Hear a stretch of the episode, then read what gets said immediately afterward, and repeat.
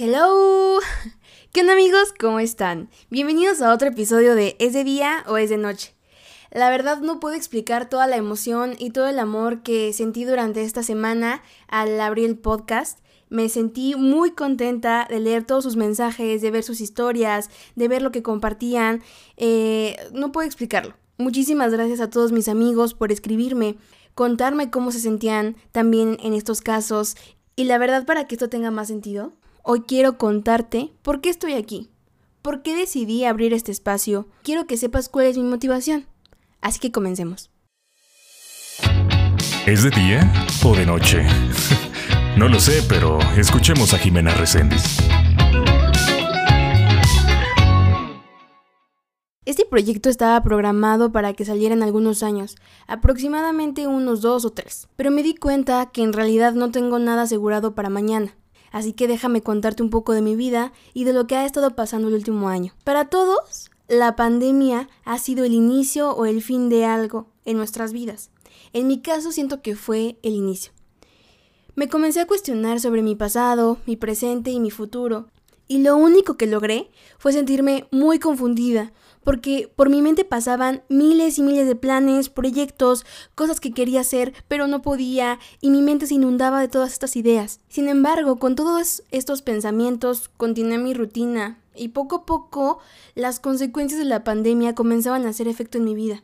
Podría decir que me acoplé a los cambios de mi trabajo, a los cambios de dejar de salir con mis amigos, hasta que se empezó a complicar el poder ver a mi familia. Sin embargo, en mi mente solamente pensaba, tranquila, es momentáneo, es normal sentir un cambio así. No pude festejar mi cumpleaños, se canceló mi graduación de universidad, pero aún así seguía pensando, tranquila, es momentáneo, pronto podrás volver a, a festejar o celebrar con las personas que quieres.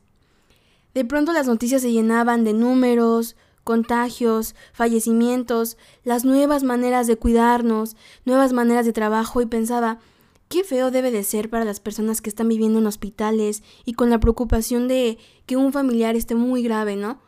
Pero siempre lo veía de una manera externa, de algo de otras personas o en las noticias o que escuchaba por llamadas de amigos de, híjole, ya se contagió esta persona o ya salieron positivos. Y entonces siento que llegó un momento en el que ya todos nos llenábamos de este tipo de noticias y obviamente era necesario saberlo y estar bien informado de lo que de lo que estaba pasando, ¿no? El tiempo pasó así, así, así en mi vida hasta que llegó noviembre. Mi hermano, mis papás y yo nos contagiamos y en realidad nunca sabré cómo fue.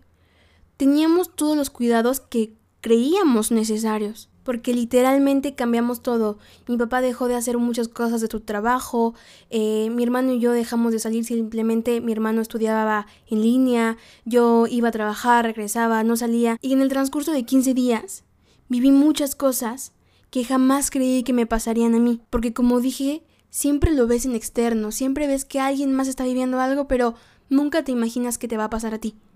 La pandemia tomó una parte de mi corazón que jamás volverá a ser como antes. Se llevó a una de mis personas favoritas, a mi gordito, a mi papá. Aún no estoy lista para contar mi trayecto durante esos 15 días. Han pasado siete meses y aún creo que llegará de nuevo, pero bueno, es aquí donde empezó mi camino quiero contarte de mi papá, porque se merece que todos conozcan una parte de él. Y considero que es una buena fecha para contarlo. Él era un soñador.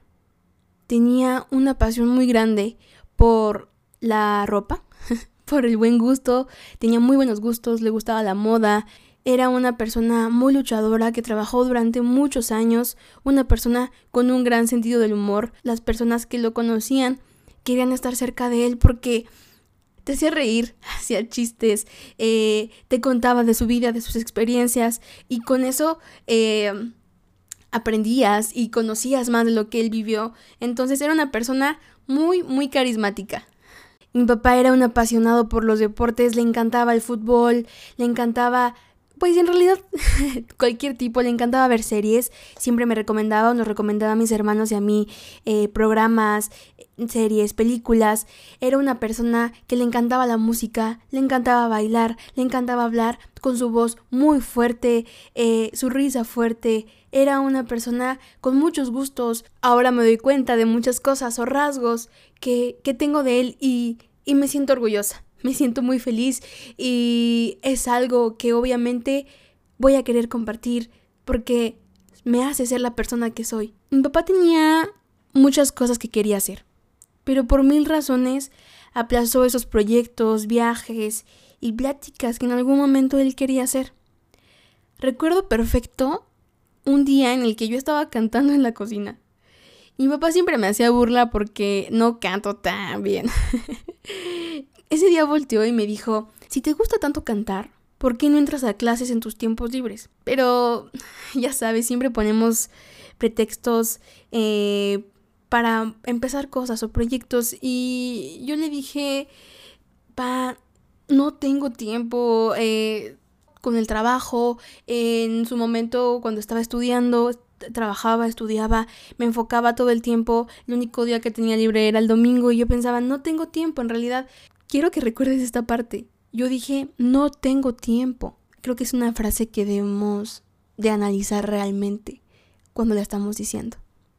Me hubiera encantado que él escuchara este podcast, pero no tengo la menor duda de que está conmigo aunque no lo vea físicamente. Sin más pensarlo, decidí buscar e investigar lo que tenía que hacer para abrir este espacio.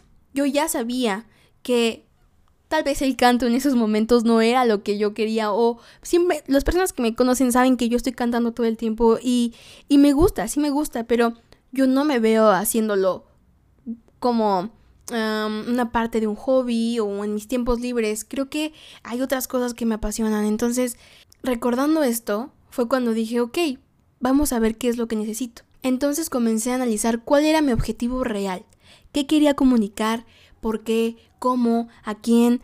Y recuerdo que le dije a mi hermano, oye, ya quiero hacer esto. Y él, va, te apoyo. Entonces eh, empecé a investigar, escribí a mi mejor amigo para que me guiara un poco, contacté a otro amigo para ver si él me podía apoyar a grabar el intro y es de hecho es la voz que ustedes escuchan al inicio y bueno, esa es otra historia que luego les contaré. Estoy agradecida con todas las personas que me ayudaron y que me están ayudando a que pueda hacer esto. Entonces déjame decirte que me tomó aproximadamente cinco meses porque había muchas cosas que revisar. Porque en sí mi carrera pues no tiene nada que ver con esto. Pero, ¿qué tiene? No hay reglas sobre qué hacer en tu tiempo libre o el tipo de gustos que alguien debe de tener. No hay un libro de vida que te diga, eh, tienes este perfil, tienes que seguir sobre ese camino, o hay alguna eh, norma que te prohíba comenzar a hacer otro proyecto que sea totalmente diferente. En realidad, yo creo que la limitante es que tú pienses que los otros te van a juzgar por hacer algo diferente a lo que están acostumbrados a verte. Y digo esto porque en realidad me pasó, ¿eh? O sea, eso me detenía un poco porque no sabía realmente si estaba haciendo lo correcto o no. Como dije, mi perfil es totalmente diferente a esto. Pero no tiene nada de malo, es mi persona. Yo soy Jimena, a la que le gusta la ingeniería, y también soy Jimena, a la que le gusta hablar, le gustan las fotos, le gusta cantar, le gusta bailar, le gusta reír, pero también le gusta cálculo le gustan las matemáticas y le gusta pensar en cómo eh, crear alguna mejora, le gusta estar innovando también. Soy las dos. No tengo que dividirme o no tengo que hacer las cosas de una sola manera porque pues decidí esa carrera y ni modo, ya los proyectos o ideas que tengas se quedan ahí. No, pero me llevó tiempo realmente animarme a hacerlo, realmente el impulsarme a decir, ok, va, que claro, tuve muchísimo apoyo de mi familia, de mis amigos, de decirme, va, yo te apoyo, yo te voy a escuchar, yo te voy a compartir y eso es lo que importó y que sobre todo me impulsó a tomar esta decisión. Soy una persona amante de la planificación y de las etapas, pero aprendí que no todo va a salir como piensas. Aprendí que todos tenemos un camino y lo recorremos a nuestro ritmo. Y muchas veces me han dicho, hey Jime, ve más lento, dale tiempo, comienza de nuevo. Y esto es porque cuando me emociono y tengo una idea, quiero ir más y más y más lejos. Y de hecho, para los que me conocen, yo soy una persona que habla muy rápido. entonces muchas veces es como, hey, tranquila, dale un respiro, eh, vuelve a empezar, piensa lo que estás diciendo y, y, tienen razón, ¿no? Eh, a veces cuando estamos muy contentos, en mi caso, cuando estoy muy emocionada, como que quiero, quiero más y quiero seguir hablando y quiero seguir expresando todo lo que pienso, pero he aprendido a que tengo que analizar lo que estoy diciendo, tengo que ir más lento y tengo que comprender la idea de lo que estoy expresando. Pero durante el 2020 tranquilicé mi mente. Yo pensaba, no te preocupes, tienes tiempo, eh, eres joven, hay mucho camino por recorrer. Y es cierto, o sea, no, no, no digo que no sea así. Esta frase, en lugar de que me estabilizara, fui sintiendo que me estaba retrasando, porque me estaba confiando. Siento que esta frase me hacía sentir como si tuviera un colchón. Que sí es para eso, es como para darle tranquilidad a, a tus planes, a que las cosas van poco a poco, pero en realidad en mi caso lo estaba usando como un bueno, ya otro día, bueno, ya en otro momento lo decidiré, bueno, ya en otro momento buscaré la manera o investigaré o ya estoy muy cansada, entonces solamente le daba plazo porque decía, tranquila, tienes tiempo. Ya que lo había decidido, aún así me tomó tiempo el aventarme a hacerlo. Sí, empecé a sentir y a experimentar esa incertidumbre de no sé qué va a pasar mañana, no sé si va a funcionar, no sé qué efecto va a tener, y es normal sentir como ese miedo, ese nervio a comenzar algo nuevo, pero a mí no me detuvo. Eso fue lo que yo rescato. Obviamente estaba nerviosa, como dije, pero aún así yo quería hacerlo, quería intentarlo ya después veré qué funciona o si no funciona o si tengo que cambiar algo o si en algún futuro, en un año, dejo de hacerlo. Pero en realidad lo intenté porque es algo que me gusta, algo que quiero hacer. Esa incertidumbre no me ha detenido hasta el momento de hacer algo que yo quiera. Perdí a mi papá y fue cuando decidí cambiar la frase de tranquila, tienes tiempo. La decidí cambiar a aprovecha tu tiempo, el hoy no el ayer, no el mañana, no el hubiera, no el, no el tal vez, sino el que hoy estás sintiendo, lo que estás viviendo en este momento. Hoy puedo estar aquí hablando contigo, más al rato voy a estar trabajando y después voy a estar editando y después voy a estar tomando fotos para lo que quiero subir, pero también después voy a estar investigando sobre mi trabajo, después voy a estar tomando mis clases de inglés y después voy a estar investigando sobre otra cosa porque son planes, son cosas, son actividades que me gustan y hoy estoy aquí. Así que hoy estoy aprovechando el tiempo que estoy grabando esto, el tiempo en el que lo voy a estar editando, el tiempo en el que lo voy a estar subiendo. Mañana voy a disfrutar el día de mi trabajo, mañana voy a estar aprendiendo nuevas cosas, emprendiendo nuevos sueños, poniéndome nuevos retos porque es lo único que tenemos, es lo único real que existe el hoy. El decir mañana, ayer, el futuro, el pasado, es solamente para darle una característica o un nombre al tiempo, a las épocas, pero en realidad no existen. En realidad estás escuchando esto, vas manejando, estás comiendo, estás, no importa dónde estés, en este momento estás escuchando algo y después vas a ir y vas a hacer otra cosa porque aprendí que cinco minutos antes tenía a mi papá y cinco minutos después ya no. Entonces, lo que estoy viviendo y lo que estoy sintiendo en este momento y aprovechalo, ámalo. Así es como decidí el querer hacer esto en un momento. A mí me gusta ponerle intensidad a mi vida. Me gusta el estrés, pues. Me gusta tener que pensar y este podcast le ha regresado esa emoción a mi vida, ese sabor, porque tengo mi trabajo y tener este podcast al mismo tiempo son cosas que me gustan y que amo. Y en resumen, eso es la razón por la que hoy estoy aquí. Hoy te quiero agradecer a ti, papá. Te dedico cada uno de mis logros, mis derrotas, porque a mi mente se vienen tus palabras de orgullo, de amor, de aliento, y te agradezco por darme el valor de comenzar este proyecto. Por supuesto, también te agradezco a ti, amigo, amiga, amix, Gracias por ser parte de esto, por todos los mensajes de apoyo que he recibido, por compartir el podcast. De verdad, wow.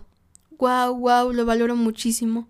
Pues bueno, hemos llegado al fin de este episodio. Y como dice la canción, los caminos de la vida no son como yo pensaba, porque muchas veces tenemos la idea de algo, de lo que queremos llegar, pero no conocemos el rumbo, no conocemos cómo vamos a llegar a ese punto, o si lo vamos a hacer de esa manera o no.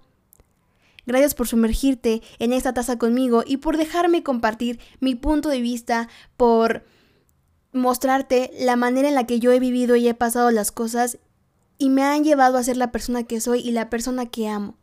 Ya sabes que me puedes buscar en Instagram como Jimena Recendis L, Jimena con X. Te mando un súper abrazo y nos vemos en el siguiente episodio. Bye.